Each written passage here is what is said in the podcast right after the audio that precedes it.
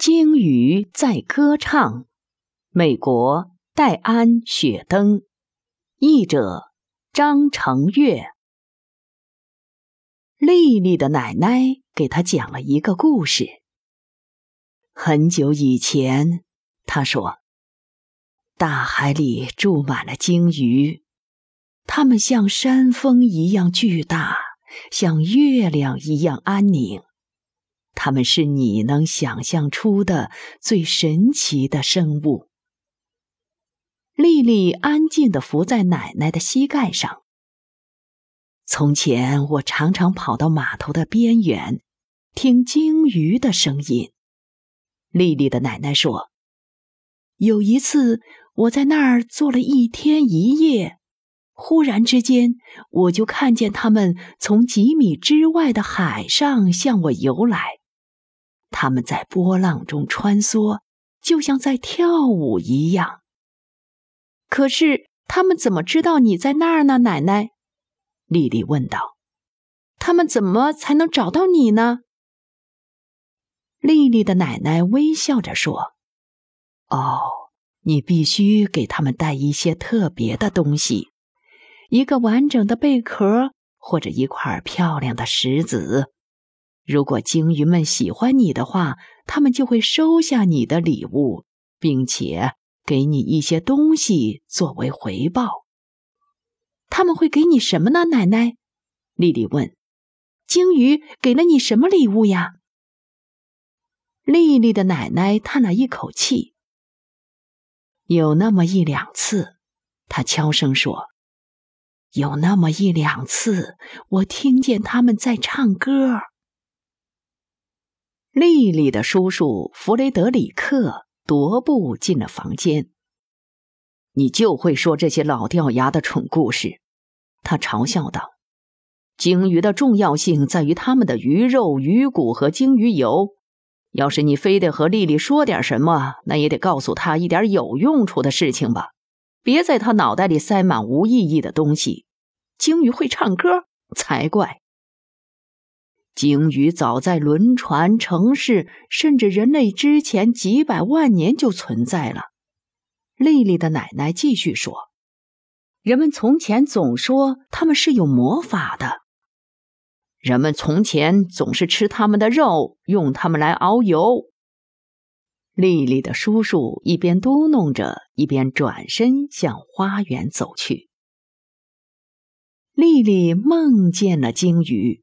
他在梦里看见他们，就像山峰一样巨大，就像天空一样湛蓝。他在梦里听见他们的歌声，那声音就像风的声音一样。在梦里，他们跳出海面，呼唤他的名字。第二天清晨，丽丽去了海边。他去了一个没人钓鱼、没人游泳、也没有人划船的地方。他独自走到老码头的前面，水面空阔而安静。他从口袋里掏出一朵小黄花，把它丢进了水中。送给你们的，他对空气喊道。丽丽坐在码头边，等呀等。他从早上一直等到了下午。当夜色降临的时候，弗雷德里克叔叔下山坡来找他了。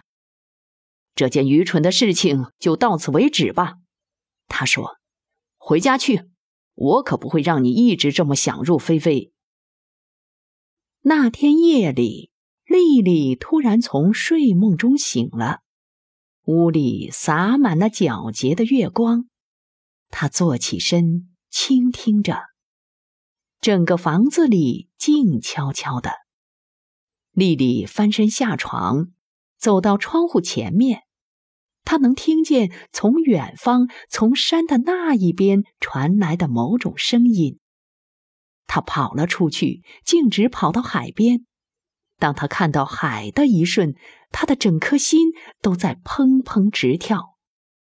在大海里有那么一群庞然大物，那是鲸鱼们。它们跳跃着从月亮前穿梭而过，它们的歌声响彻夜空。丽丽看见她的小黄花在水墨上舞蹈。几分钟，或者几个小时过去了，忽然，丽丽感到她的睡衣在微风中飒飒飘动，她的脚趾头被寒冷刺痛了。她微微颤抖着，揉了揉自己的眼睛。这时，大海看起来又恢复了平静。夜晚黑暗而沉默，丽丽想，自己一定在做梦吧。她站了一会儿，就转身往家里走去。这时，从很远很远的某处，透过风的一缕呼吸，他听到了一个声音：“丽丽，丽丽。”那是鲸鱼们正在呼唤。他的名字。